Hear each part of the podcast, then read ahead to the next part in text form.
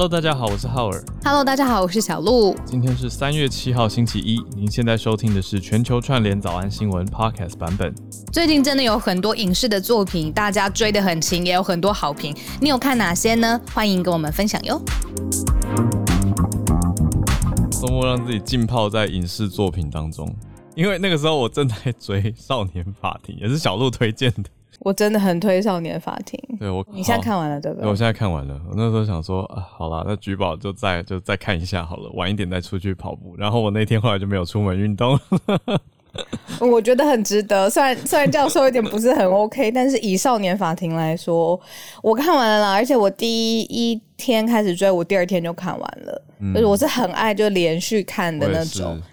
然后爱到我妈妈昨天来找我嘛，我们一起吃晚餐，嗯、我又跟她再看一次哎、欸，啊、因为我很想跟她分享，就是呃女主角我很非常非常喜欢，嗯、然后我很想跟她分享这个片的意义，这样子，嗯嗯嗯，对，我觉得他讲的就是就是 juvenile court，就是青少年的法庭用的法律跟跟大众直接使用的刑法民法是不直接的，应该说是一个算保护法的概念，对，特别保护。对，所以我觉得，然后又因为南韩社会跟我们社会相对有很多接近的地方，我觉得看了有很多 强烈的共鸣，很很多的思考。讲到，嗯，就不爆雷了。可是大家可以看到，少年法庭的法官要怎么去看待这些少年犯，那他们接触到的议题，可能是很重大的刑案，可能是可能是我们身边也许有的时候会听到身边亲友或家人，呃，或者社会新闻上面出现的事情。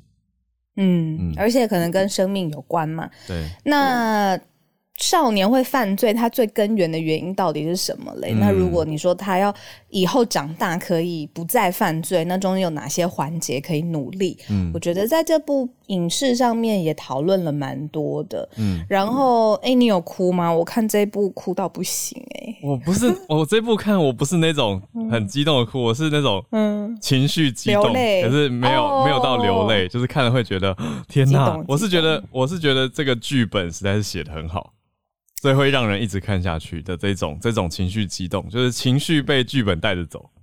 哦，完全的，完全的，嗯《少年法庭》超好看。嗯，然后那个女主角吓到我，她会演的程度，就因为我之前有看过她其他像什么《Signal》啊，或者是呃《分秒必争》是一个南韩的电影，这样、嗯、在讲呃财政制度的。嗯，然后这一部真的吓死我，她太会演了。嗯、对，对啊。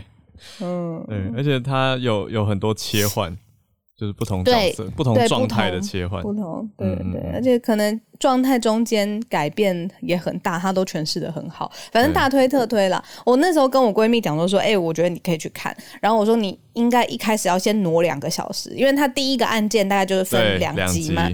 对，我就说第一个案件你真的不要中断，因为停不了这样子。嗯、然后闺蜜就跟我说说，她一次追韩剧都会先挪六个小时，所以她说 我这个 heads up 没有必要。怎么都这么专业？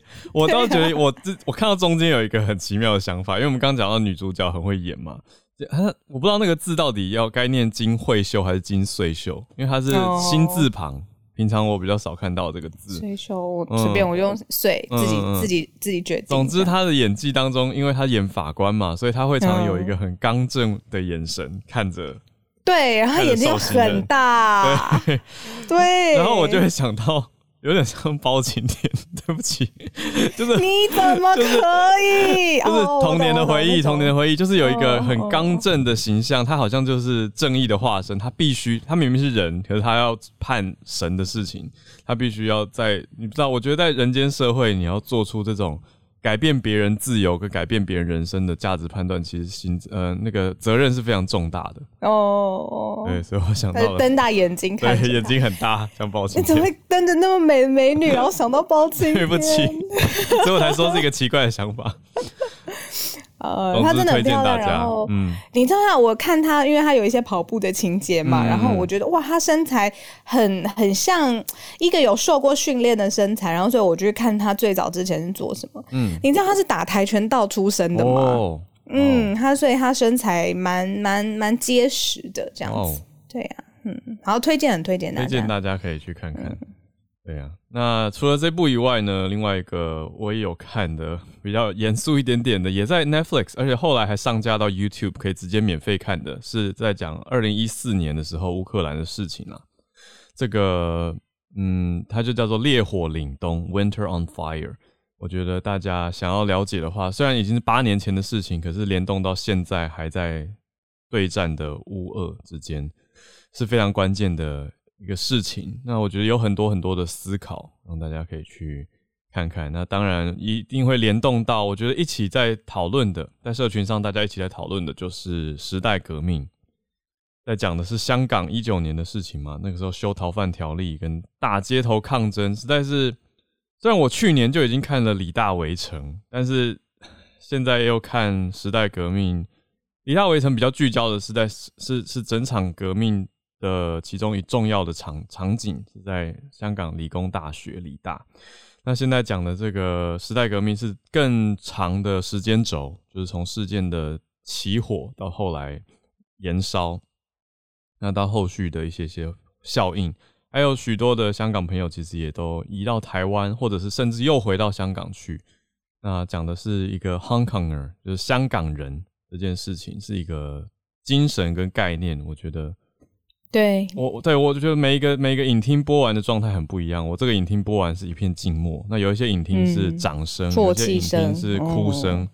所以对，那在台湾这边票房已经突破一千万台币了，上映一个礼拜而已，那已经是台湾影史上纪录片票房冲的最快的一部片。我觉得它有很大的时代意义。你知道我为什么到现在一直都不敢去看吗？其实这回忆太重吧。对，因为这两天一直都包括有我们的听友也有邀请，就是说赶快去看呢。我一开始也是想要去看，直到我们浩宇跟我有一个朋友，他昵称叫干爹，那他是平常就是那种的有一点，因为他非常聪明嘛，所以他很多对讲话就非常好笑，又有点讽刺意味什么的，反正就是很好笑这样。但连他他都说他进去看。他说二十分钟他就已经哭到不行了，然后他请大家一定要准备好卫生纸。我我有我有被，然后他是 K O L 啊，就是就是我有被他想到说哇，那我去看，可能我要准备好这样子。我所以我准备了一堆卫生纸，可是我没有哭，我生气比较多。你生气哈？好，看得很很激动，很愤怒，就是有一些地方。对啊，但是我觉得大家的情感情绪，就是对于你说香港也好，那认识的朋友过往的这些连接，那会很多的联想嘛。所以我觉得，嗯，这这准备好一个情绪的状态下，可以去再去去看。对，那就大概九点啊，没有，每次难很难抓小鹿的节奏，要冲出 去。我跟大家说，小鹿除了工作以外，他的节奏是非常神秘的，真的真的。对，好。如果连浩尔都说很神秘，那真的蛮神秘的，是真的蛮神秘的。对啊，好，好，来跟大家整理我们今天的新闻了。乌二持续大家关心的第一则是谈判终于看起来有一个方向了吗？我觉得看到是终于好像有一个停火的迹象，或者可能会让我觉得有点小欣慰的是，乌克兰提出说我们用不加入北约来交换领土的完整，好要来用这个点来跟俄国谈，我们来关心一下。第二则小鹿有做了一个专题的挑战最浅白嘛，在讲南韩总统大选就在就在最近了。那大选现在投票率来到了新高，那已经有有一些人是已经投完票了，预先投票，或是不是有疫情方面投票的新规定跟特别安排？还有这次大选的意义，为什么投票率会来到新高？我们待会整理哦。第三则则是能源方面，看到菲律宾，菲律宾决定要重启核电，菲律宾尝试过其他不同的发电选项，现在还是要必须要重新启用核电。来维持能源的稳定供应。来到第四则，中国中共这边禁止炒作的一些网络网络发布的消息啦，规定说不可以炒作时事话题，这些议题不可以大量的发布，而要尽量鼓励正能量。好，我们待会了解一下这是什么样的一个规定，那是什么样的平台适用。好，就先从乌克兰跟俄罗斯现在谈的方向开始谈起。今天时间是三月七号嘛？那时间二月二十四号那一天呢？俄罗斯入侵乌克兰，所以这个时间以来，目前已经双方进行两轮不同的谈判了，马上要进行第三三轮的谈判，谈判的过程当中，其实就画一个重点好了。现在呢，乌克兰他的立场就是说，领土保持完整那件事情，他绝对不会退让的。他希望最重要还是领土。你知道，乌克兰整个国家他自己有一个边界，他希望维持领土的完整。可是，在什么地方退让呢？就是最让普京还有俄国政府现在火大的，就是他不希望乌克兰加入北约。那这件事情，乌克兰他可以认为说，他可以在这件事情上面有一些空间可以妥协。那北约因为呃，就是代表是西方国家集结起来的一个联盟嘛。那乌克兰又因为跟俄罗斯实在靠得太近了，所以如果嗯乌克兰加入北约，那很容易北约的这个势力跟影响就直接就到了俄罗斯的正门口。所以这件事情才是普京一直反对的地方。那现在这一条上面的乌克兰是决定说可以妥协。嗯。没错，那现在决定要妥协之后，我们就看看后续。现在所谓采取乌克兰要采取的非北约模式，就是不像是之前那么明确的要加入北大西洋公约组织了。不过，当然已经申请要加入欧盟，这个是没有没有调整也没有停止的。那乌克兰其实长期以来就是想要加入这两个组织嘛，要加入所谓的长期，就指的是说从呃，特别是在。二零一四年之后，整个国家的态势更明显是往这个状态，因为二零一四年就是爆发，嗯，可以说是革命吧，就是这个政府本来是偏偏比较倾向，应该我们就讲总统好了，以以当时的总统为首的政府，它是偏向俄罗斯的，但是后来人民的抗议声音不断，就是希望往欧洲去靠近，特别是在基辅这边亲欧的人士比较多。那但是俄国也利用那个时间点，就是基辅非常的混乱的时候，当时街上是会有汽油弹爆炸这些的情况，那人民跟警察的冲突等等，呃，俄国就用这个时间也进到了克里米亚，就是把乌克兰南部的这个半岛给占领了下来。这些我想很多朋友有来有在关注，也也会知道。那延续的这个脉络，乌克兰从那个时候就一直比较积极的在往欧盟跟北约靠拢。这边也帮大家整理一下。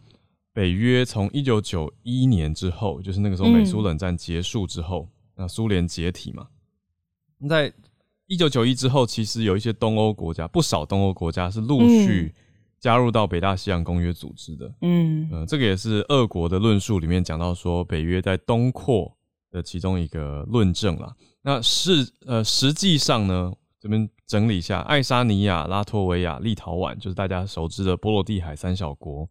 另外，波兰、捷克、匈牙利、罗马尼亚、保加利亚等等，还有北马其顿、跟阿尔巴尼亚、跟蒙特内哥罗、克罗埃西亚、斯洛伐克跟斯洛维尼亚，这些全都是一一片东欧国家，像是一面墙一样，就加入到了北大西洋公约组织。那紧邻的，在往东边接过来的就是乌克兰。嗯嗯嗯，所以这个也是让俄罗斯会比较担心的其中一个原因啦，大家也可以理解。但总之，现在乌克兰是采取非北约的模式。那情势发展这样子，与普丁的个性，我昨天才看到普丁他过去的研究，他之前是就是美国是 CIA 嘛，他的 counterpart 就是俄国的俄罗斯的 KGB。那普丁他是 KGB 出身的，他有长期在 KGB 里面服务，那他有一种。嗯，算是说呃战士情节或是英雄情节，你 generalize 讲一下。我记得他讲过一句名言，他说：“如果这呃打呃上场战斗是呃。”避免不了的，那他要当那个第一个出拳的人，嗯，他的个性啊，大概就是这个样子。那所以你看，这样局势发展，像刚才浩尔讲说，这么多的国家都一直加入，就是等于是苏联的另外一面，俄国的另外一面，西方国家势力对他来说，真的就是退到不能再退。希望乌克兰他绝对不要加入北约，就是普丁他现在很坚持的地方。对，这所以这也拉到他们这次谈判的一个核心重点。那目前双边已经进行了两轮谈判，啊，俄乌双方是预定在今天今天时间三月七号要进行第三轮谈判，希望可以有和平的结果。好，我们继续来到第二则，南韩总统大选不在即投票，其实已经投了，对不对？对，三月四号、三月五号。然后三月九号是这一次南韩总统大选特别呃，就是正式投票日的时候。嗯，那这一次大概有八成的选民说他们一定会投票。那这个是历届以来的新高点。嗯嗯。那我这边要特别谢谢，就是我们的听友宇宙虾米，他现在也在我们的听众席，然后谢谢他在那南韩的这一次总统大选上面给我很多资料上面的补充。嗯。那这一次我们也特别做了一个五分钟嘛，挑战最浅白，就是希望讲一下，哎，这个大选在选什么？那也谢谢宇宙虾米有特别给我很多丰富资料，这样子。嗯。那这一次大选，他现在在看的就是执政党，他现在候选人是李在明，然后反对党就最大在野党。的候选人是尹锡悦，尹锡悦他成功整合了就是其他的在野的不同的势力，然后希望就是推举就是呃尹锡悦他代表来参呃候选这样子。那呃，因为疫情的关系，在南韩现在也很严重。在我们讲话的这个时候，他们确诊人数大概是二十五万左右。所以，我们之前有特别讲过，就是说你。之前三月四号、三月五号就刚刚过去的这个周末是不在即事先投票嘛？那正式投票日，他们现在拉长了投票的时间，然后也希望在投票的管控措施上面，因为有很多人确诊嘛，那希望可以保持的更好一些。可状况好像蛮多的，所以这一次南韩总统大选就是变数也增多，然后投票率又是历史新高。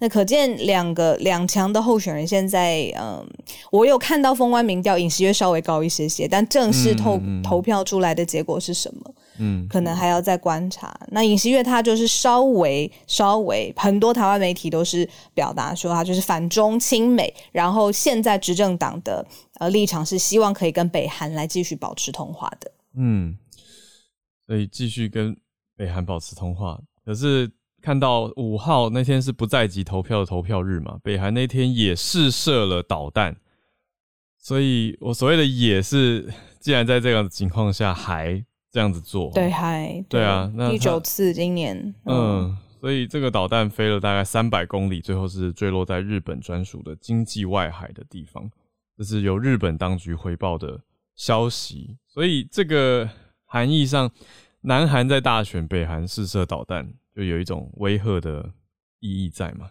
那北韩现在又又在值此乌俄紧绷的战争期间。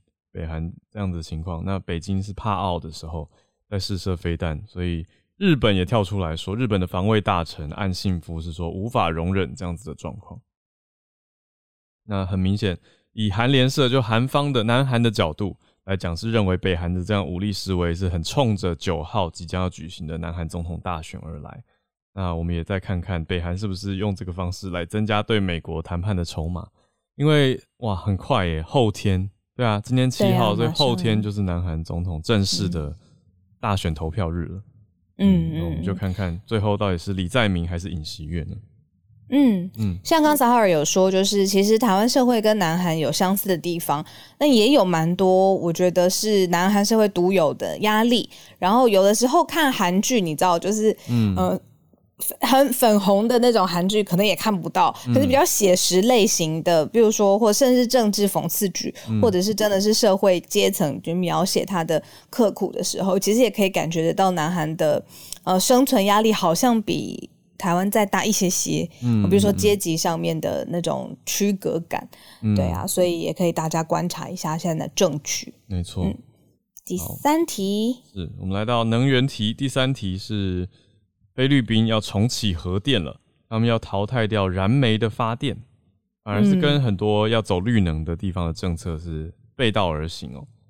嗯嗯，怎么说？那可能跟这几天也多，就是大家也在讨论，就是说电力的组合或能源的组合当中到底怎样？你知道稳定也很重要，因为。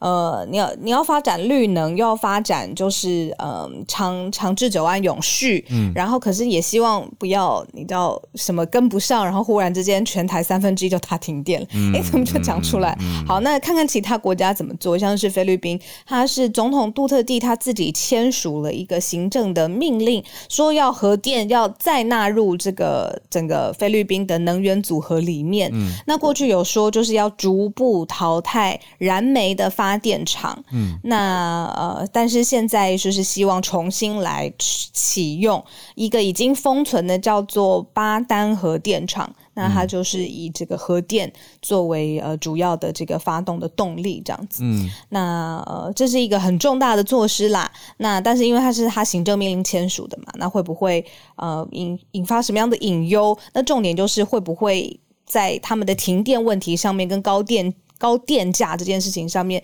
呃，缓解它。现在这个是菲律宾现在面临的在电力方面的问题。嗯，那杜特地的说法是说，在菲律宾要寻求让燃煤发电厂退役，而且又要实现气候目标的情况，所以才打算采用核电。这个逻辑大家可以理解哦，就是因为核电相对它虽然呃后续的处理是蛮麻烦的，但是它在过呃应该说在发电的过程里面相对是比较洁净的能源，就是它的污染是在核电退役厂这个厂要退役之后后续的处理的问题，所以它反而是在过程当中可以帮助减少气候的应该说温室气体的排放啦，所以可以实现气候的目标。那这是杜特地他所。使用的呃逻辑跟论述，但是过往菲律宾，我觉得也要让大家知道跟关注的是，菲律宾不是没有推动过核电，可是过往大家态度太过安全，他担心它的安全疑虑了，所以过去是没有成功推动的。但现在呃打算要逐步的淘汰掉燃煤的发电厂，那燃煤的确也是污染比较高的一个发电方式，那也是很多国家是。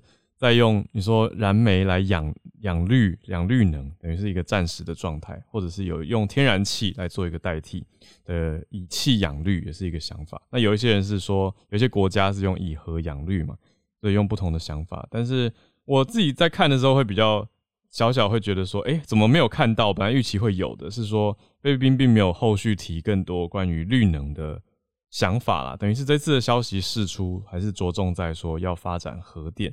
所以好像没有提到养绿这件事情，那我们就要再继续看下去，因为呃，绿色和平这样的国际组织是担心说杜特地政府呃会留下一个污点，他们认为这个绿这个核能可能会有危险嘛，所以还是提出了一个安全的疑虑。那绿色和平甚至是比你说会类似车诺比或福岛，嗯，他直接指了这个很恐怖的两场核灾嘛，嗯嗯嗯嗯。那菲律宾官方能源部呢，则是提出说，核电的监管架构还要立法，那也是非常重要，要取决在接下来政府的立案跟立法的时程。嗯，没想到菲律宾就这样子决定了，要重新回到这个核电的能源组合，不是说核电变成单一发电的这个主要的方式啦，就是说重新要启动一个核电厂。是是是，对啊，嗯，好。那最后我们来分享现在中国的一个呃禁止炒作。嗯，中国在设定一个约束网络推播内容的法令规定哦，它是由国家互联网的相关办公室来发布的，说互联网弹窗信息推送服务管理规定的征求意见稿，对吧？嗯，对我没有读错，对。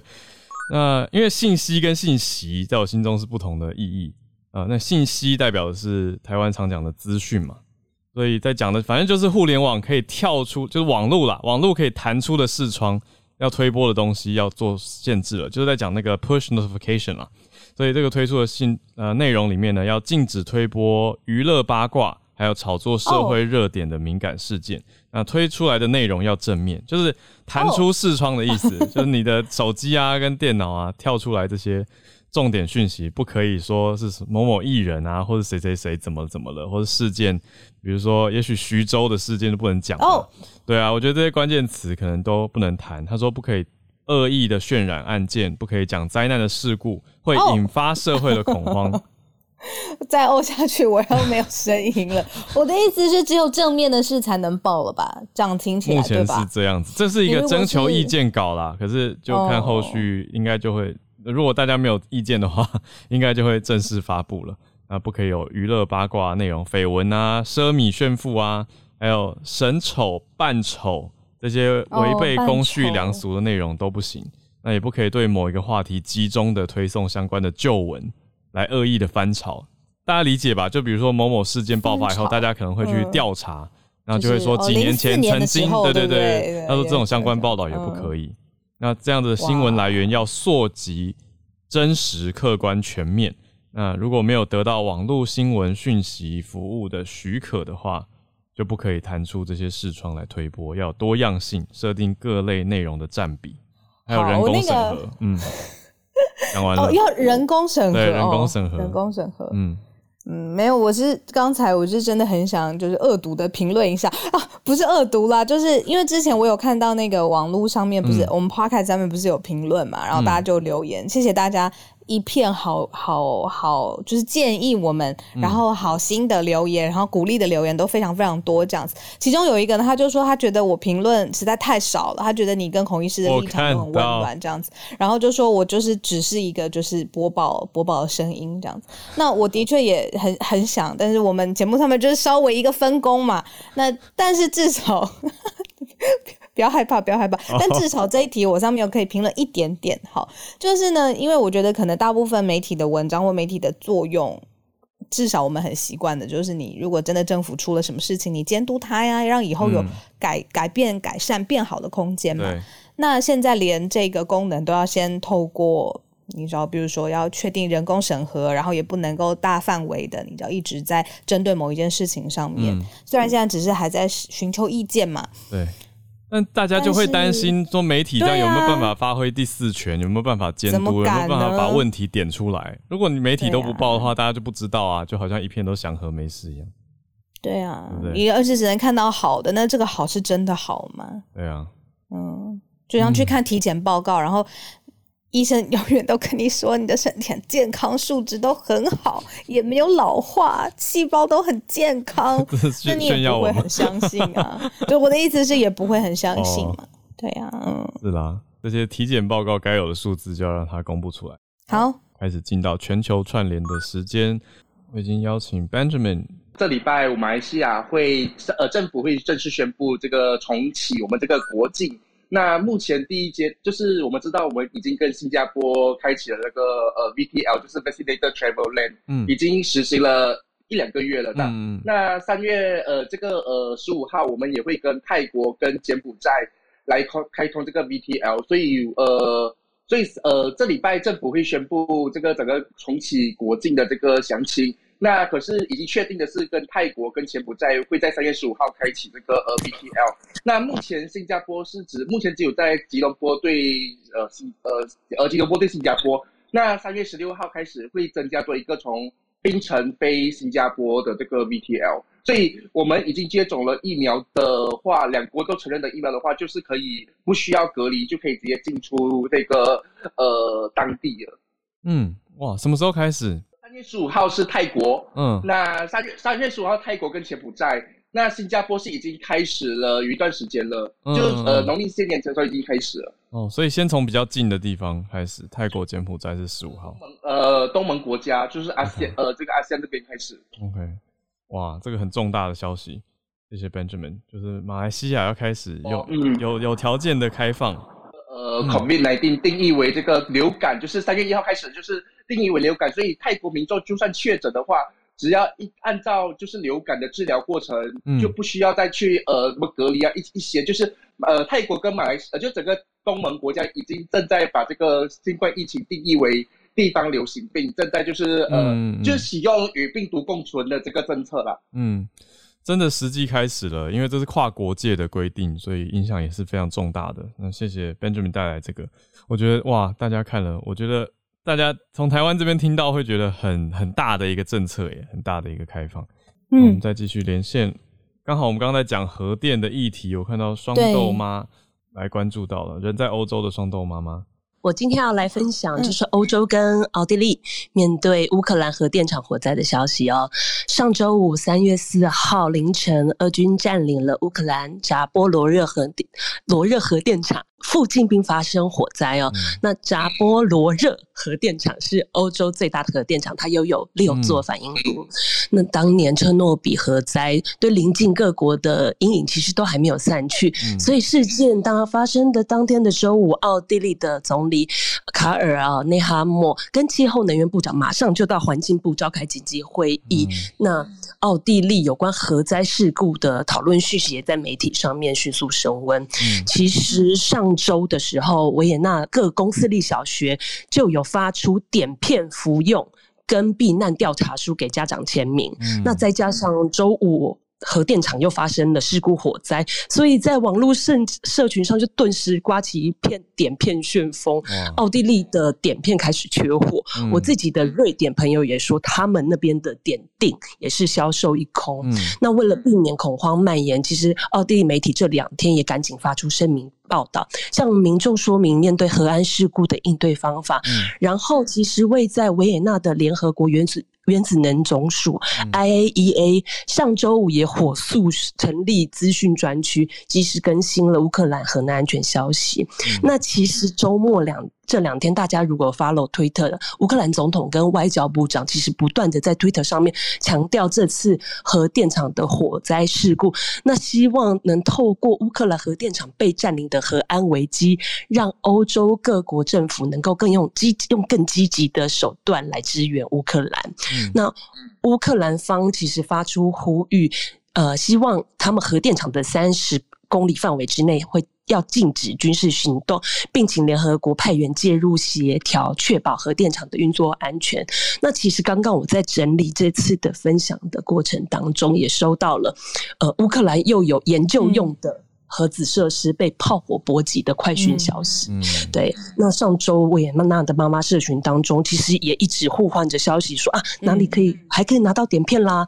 也有妈妈担心着孩子是不是不应该参加学校的滑雪假期，那隐隐约约都弥漫着一股不安感。那所以，嗯，我这天我我们家中刚好有一位核能工核工工程师，那在奥地利社团、台湾社团也为乡亲解惑，关于。碘片，还有核安的对避避难的措施跟时机。那我自己也有将台湾行政院呃原能会的核安 Q&A，还有这次我跟工程师合作的超级大直白相亲解惑说明版，那放在我的 bio 当中。如果家中有亲友在欧洲的话，欢迎大家分享给他们。嗯然后我自己认为，身在台湾的乡亲们，因为我们也有强大的。军事强大的对岸邻居，那相关的科普知识有机会也可以看一下，这样。那今天这是我的分享，这样。谢谢豆豆妈妈。哎，请教，就是如果要搜寻这个你们整理的超级白话文，是不是粉丝页上面搜寻双豆就可以啦？对，我今天刚刚好就将就是社团之内大家讨论发出的疑问，其实都很生活化的疑问，其实是。官方网页可能不会回答到的一些问题，比如说你家里要不要装很厚的窗帘？那如果我去避难，我到底是要躲在地下室，还是我可以出来上厕所？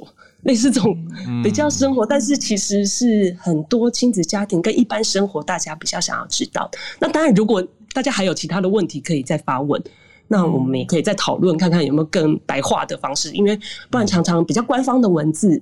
大家会比较难以生硬一些。嗯，双豆工作室的维也纳生活啊，是这个豆豆妈妈的粉砖。嗯，是。我觉得可以呼应的是，刚好上个礼拜也有讲到嘛，有住在我住在欧洲的朋友，其实我感觉到大家现在精神是比较焦虑跟紧绷的状态，因为战争离他们真的很近。尤其今天豆豆妈妈补充这个，不是补充这个大整理跟分享，让大家知道。大家的焦虑点，其中一个很大的来源，当然就是核灾的阴影，所以会担心这件事啊。那也希望今天的和谈可以赶快往好的方向去走，那就可以减少大家这个焦虑。嗯，我想补充一点，就是我从我们其实从这次的呃乌克兰总统他非常着重目前用核电厂的呃危机来引发，希望大家来支持用呃重视那。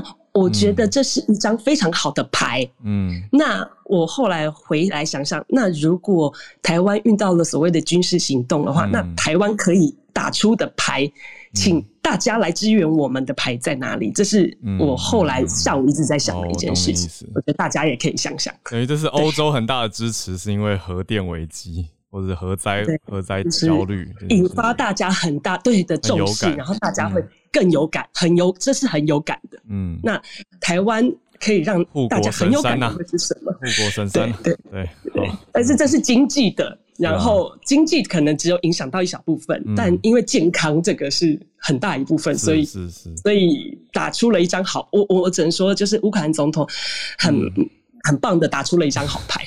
对，哎，真是好，谢谢豆豆妈妈。是的，大家一起来思考吧，想想看。来，我们继续连线，来到月光河目前加州的最新油价比较夸张，它是一加仑，然后是美元，也说一加仑大概是五点五九到五点九九之间。我已经来美国大概超过我的半生了，从来没有见过这么高的油价。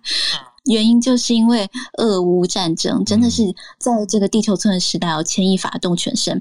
那俄罗斯它是属于全球石油第三大的产区，所以一打仗的话，真的就是催高了全球的原油价格。那原油价格一催高呢，又把本来在去年底就已经大家一直在预期说今年会全球通膨、通货膨胀，尤其是美国非常的严重，又加速了。所以现在通货膨胀是恶化，可能战争也没有开始打太久，几个星期嘛，所以还不会。这么快的就显现到了我们在超市上的这种各种的消费的价格，但是最快显示就是油价，油价上涨的，很快就会因为运输啊，还有本来就是乌克兰也是小麦生产大国嘛，嗯，所以各种面包啊、各种原料啊也都会涨，然后连带的我们的面包啊、面条啊什么也都会在涨价，所以。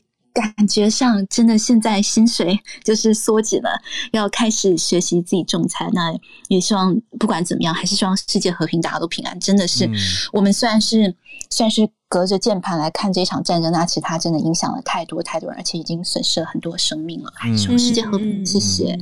说的太好了，对啊。我刚特别去查了一下那个走势图，呃呃，原油啊，布特兰原油的这些走势图都是很明显，我看到一个直接往上的那个曲线。嗯，对啊。嗯那刚刚月光河讲到的这个小麦出口啊等等，那其实乌克兰跟俄国，因为我们家有一个呃，就是我太太的姐姐是我大姨子，她就是甜点师傅，所以她那个时候看到战争也很直接的冲击，就是他们的甜点业的原料，这个影响也是非常大的。啊，你像这些小麦啊的出口等等，所以其实价格也是直接的波动影响。我不知道大家爱吃甜点的话，也可以 注意一下这个最近的一些价格，或者是你可以询问一下你常吃的甜点他们的货物来呃供应来源有没有受到影响。那我们更正一下，那个刚讲太快，布兰特原油。哦，哎，我刚刚讲哦，好，我听到的是布兰特，讲相反。好，自动听到正确版。来，我们再连线到一粒百优姐。我延续刚刚双豆跟月光河两个的观察，我觉得双豆刚刚有讲到说，其实现在我们台湾要想说怎么样让一场战争真正爆发的时候，我们的盟友觉得帮助我们是非常必要的。嗯，那乌克兰现在可能是因为核子核子电厂，所以让大家很有感，所以大家开始可能要囤积碘片。那其实台湾也蛮蛮重要，真的是刚刚那个浩尔讲到的护国神山啦。因为其实欧盟在二月初他们开会的时候有讲到说，如果台湾的半导体产业它不去进行出口的话，那可能全世界的。啊，这个工厂在三个礼拜内通通都要倒闭。嗯，那这个状况，我觉得民生会是大家非常非常在意的一件事情。那包括月光河说到原油价格暴涨，因为我最近在看那个黄金价格也是突然之间暴涨，就是可能未来我们可以看到说。可能呃物价通膨避免不了，但是其实也是有一些新的投资机会，大家可以重新去思考，再去布局。那我今天看到一个新闻是来自于 BBC，BBC 呢，他说目前现在俄罗斯入侵乌克兰有五个。五种可能性的剧本可能会往前走，对我觉得这大家可以去一起看一下。它比较有意思就是说，第一种是可能大家最不愿意看到的，就俄罗斯他在最后的状况之下，他觉得退无可退了，所以必须要速战速决。那整个乌克兰可能会遭到更多无差别的攻击，那泽伦斯基甚至有可能流亡，或者就跟基辅共存亡。但是如果这么做的话，因为基辅等于是北约或西方国家最后的底线，那发生这样的状况。可能会让战争继续升级。第二种呢，则是持久战，也就我跟你耗着。俄罗斯现在反正已经走到最糟糕的状况了，它所有经济制裁也都已经发生了。那如果在这样的状况之下，它仍然，普丁仍然在克里姆林宫当中的统治是稳定的。那某种程度就是整个俄罗斯国家都拉下去，跟这个普丁一起上了这一部战车。那最终结局可能就大家一起耗在乌克兰。那北约可能会觉得说，我第一步制裁已经有效果，我已经达到我当初的预期，他们不会再越雷池一步，不会再进到波兰，不会进到芬兰，不会进到爱沙尼亚，不会进到这个呃其他的国家。那似乎也达到了，所以它就会变成一种新的恐怖平衡掉了一下，就会停在这个地方。嗯，那第三种可能是最糟糕，叫做欧洲战争，就是普丁他现在觉得。既然双方有一个默契，就是我们都不动核武嘛，虽然我已经把核子武器拿出来，但是不可能打。因为叶耀元教授曾经有分析过，他说核子战争在现代化唯一的一个功能性叫 first strike，就是我抢第一击。因为第一击之后，对方一定会报复，那报复的结果就是大家一起集体玉碎，这是没有人想看到的。所以欧洲战争有可能在一个我不出核武当成底线的状况之下，然后跟北约这些临近我的国家进行战斗，这是有可能的。那第四种则是外交途径解决，可是那其实很。麻烦就是说，西方各国把态度摆得很明显，让普丁不但是自己骑虎难下，而且如果他现在真的要退出战场，会变成是硬着陆。就我们之前常常讲说，经济有软着陆、硬着陆，其实普丁现在面对到一个这样的情形，所以西方各国希望能够透过外交谈判去进行对普丁或俄罗斯温水煮青蛙。我不要一口气让你完全下不来台，可是我要让你感觉到说，我现在有我的这个变化，我希望你能够遵循。那温水煮青蛙的结果是，青蛙到底会不会发现呢？还是说煮下去之后柴火也烧尽了，结果青蛙跳出来呢？我觉得这蛮值得看的，就外交困境上面。嗯，那第五种，第五种可能是我们最希望的，就是说俄罗斯当前的很多精英或者他们的富豪，其实这一波制裁下去对他们来讲损失惨重。对，所以有没有可能说内部的压力去迫使普丁下台？一九一七年，我跟浩最喜欢看的那个金士曼这部电影。它其实里头一个很大的重点是沙俄为什么会退出战场？因为人民受不了战争，因为他们的所有在地的精英也好，一直到劳工也好，到农民也好，都觉得这场战争旷日持久，对大家都没有好处，所以起身推翻了沙皇俄国。嗯，那这样的历史经验有没有可能复制在普丁这里？所以我我有一个小小的结论是说，对于泽伦斯基而言，二月二十五号那一天就是他人生的第一点。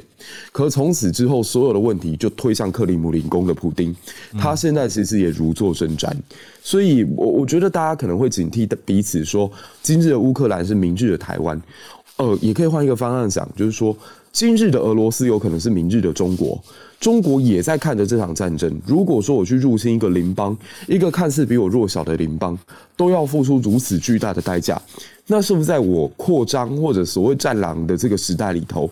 必须有所收敛，所以我觉得这是一个全世界多项思考的时代。嗯，以上是我的分享，谢谢，谢谢姐姐的解析跟来自 BBC 的这个消息，呃，很多的参照点，真的是非常多参照点可以看。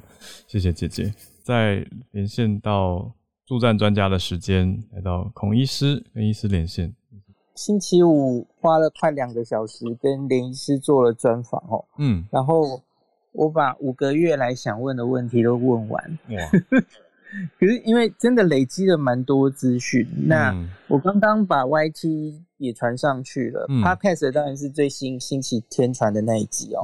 那 YT 有因为那种内容实在很多，我我把它有用时间轴，大家可以哦，呃。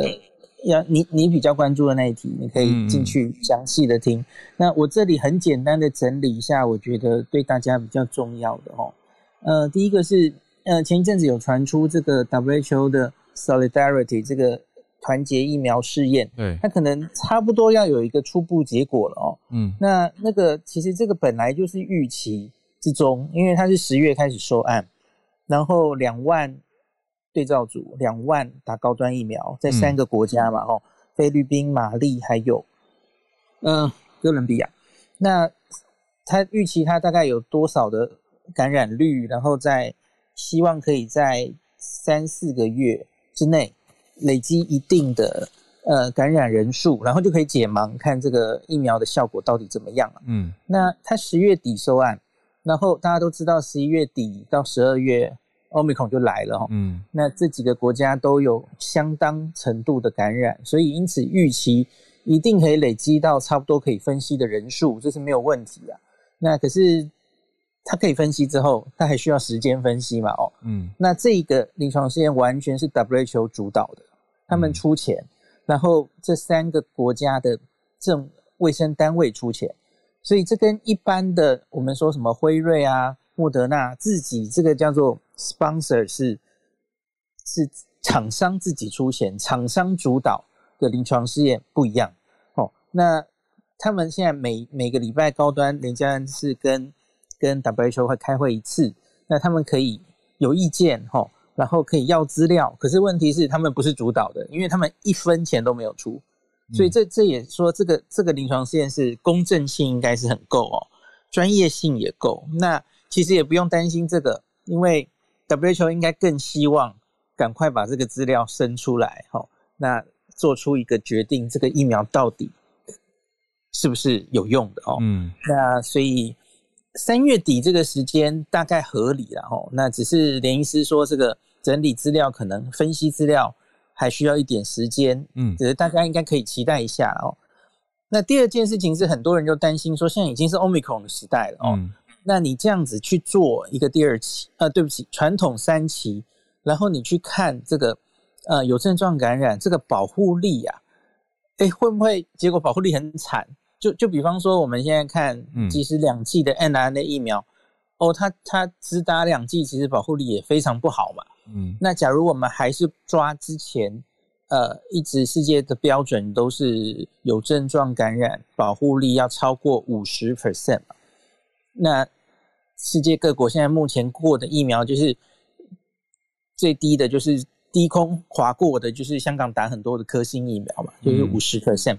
那可是那个他们对付的都是原本的原始猪，嗯，那现在病毒敌人已经变了好几轮了哦，嗯，那前几个月，去年底有一个中国大陆的三叶草的，也是这个次单位蛋白疫苗，嗯，他在做的时候，主要就是 Delta 流行株的时候，嗯，那它的保护率就降到七十几 percent 哈。那所以，假如你现在用 Omicron 的话，那保护力搞不好更难看嘛。那所以，因此 WHO 其实这一两个月已经开始在讨论，就如同我一直跟大家讲的哦，现在新冠疫苗到现在，然后对于这个 Omicron 已经不是看它可不可以防有症状感染了，应该转转为看它到底可不可以防重症。嗯，那所以因此 WHO 这几个月从一月开始都一直在凝聚共识哦。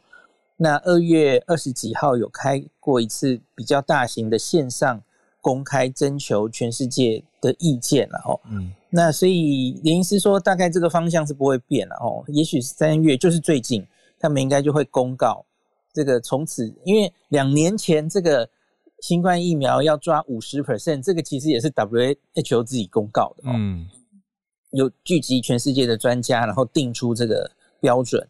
那我相信这是不可避免的趋势啦。你现在大概不可能还是在那边看这个 有症状感染的防护力，所以可能会转为看重症。嗯，所以他他应该不会就是看这个五十 percent 而已啦。哦，好，这是一系列的。我觉得团结零团结疫苗是我最 关注的一个议题。那第再下来一个就是前一阵子有一个巴拉圭的第三期对的一个新闻了哦。很多朋友其实会误解读，嗯，我跟大家解读一下哦。它虽然名为三期呀，对，可是它其实是一个三期的免疫桥接。OK，那这个跟 WHO 现在做的传统三级是不一样的哦。嗯，传统三级就是真枪实弹去看保护力、防重症，然后那可是免疫桥接，因为因为讲免疫桥接，所以它其实人数就没有那么多，它就只有几几千人了哦。那它专注的。其实跟台湾做的那个扩大二期其实是很像的哦，它其实只是呃双盲，然后另外一边打 A Z，这边打高端。那他这次做的是一个，他要赢过 A Z。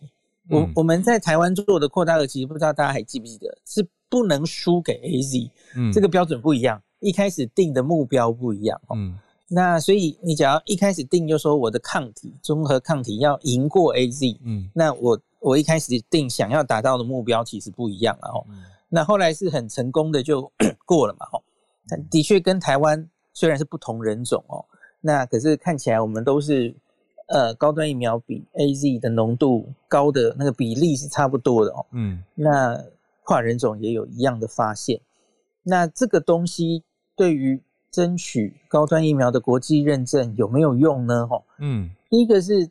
巴拉圭自己当然就过 EUA 了，然后这是一回事。那目前人家他们是多角旗下，他们主要是哦往澳洲还有呃欧盟的两个药物这个批准的单位去已经沟通很久了哈。那这两个地方，特别是欧盟，欧盟应该是他们付出很多心力沟通的哦。嗯，那他们是认免疫桥接的。嗯，那可是他们有说，这个最好你这个免疫桥接的这这些人里面啊，你不一定要在欧盟的会员国里面做了，嗯，做临床试验，因因为他也知道现在做临床试验应该比较困难哦。嗯，他说，可是你至少要有一些类似欧洲的人种，嗯。那么斯拉夫人啊，高高加索人等等的哦，对，那他才能过了哈。那所以这个这个南美，嗯，呃，哥伦比亚的这个人种哦，他他有时候一点点欧洲人种啊，可是可能还不够。所以总之，高那个连江医师就说，现在就是把有的资料都往里面送。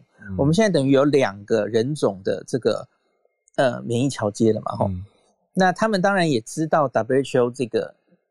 传统三期快出来了，那所以假如这些证据一一的都往里面送哦，那应该有机会过了。那只是时机不知道什么时候。那这里面其实还有一个很有趣的鸡生蛋蛋生鸡的问题哦，因为 WHO 自己其实没有非常嗯呃独立的可以审查疫苗会不会过的能力，它多半其实是外包的，嗯，就是。我们不是说他要上一个 WHO 的紧急使用的对呃一个 list 哈呃 EUL，那可是它其实是 WHO 在会员国里面，它有认证几个各国的法规单位，那那些法规单位审过了的话，它其实基本上就就很简单，就是他信任这个单位，所以他就不会再大费周章去做别的事了。嗯嗯，那所以中国的两个疫苗其实就是这样了，因为中国法规单位过了嘛。嗯，对。科科兴跟国药，所以 WHO 自己就没有做太多多多的检查，他等于就是相信你了嘛哦。那台湾的 FDA 不是嘛，没有被他认证嘛，所以我们就算自己过了，他其实就也也不会马上毫无阻碍的就让你升，就让你过了哦，上了那个 list。那所以为什么诶讲到这里，我我那天听到这里，其实就比较恍然大悟了哦。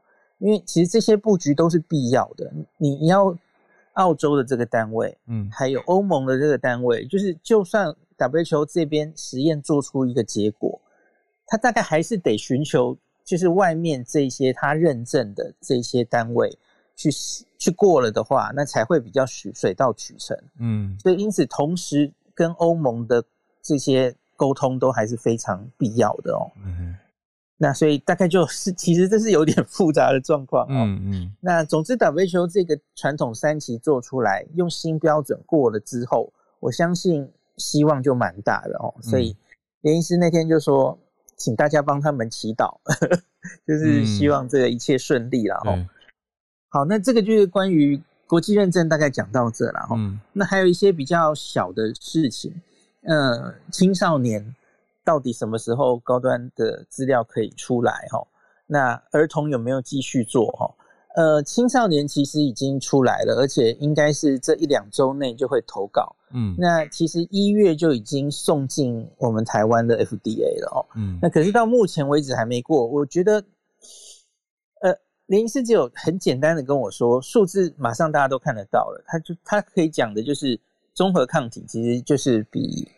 比大成年人好像还更好一点，只是这意料之中啦。因为年轻人本来就是呃免疫力比较好嘛，吼，嗯，那不良反应也都差不多，哈，嗯，那可是这里不能过，他推想是因为哈，因为你不太可能走两个桥接，两两两个桥，因 为因为你现在成人的疫苗你是用免疫桥接，然后我们给他 EUA 的嘛，嗯，那你假如现在呃青少年。青少年又跟那个，你又拿说，我跟二十几岁的人比，综合抗体差不多，所以这等于是两两座桥，嗯，那好像会有一点更不太不太好哦。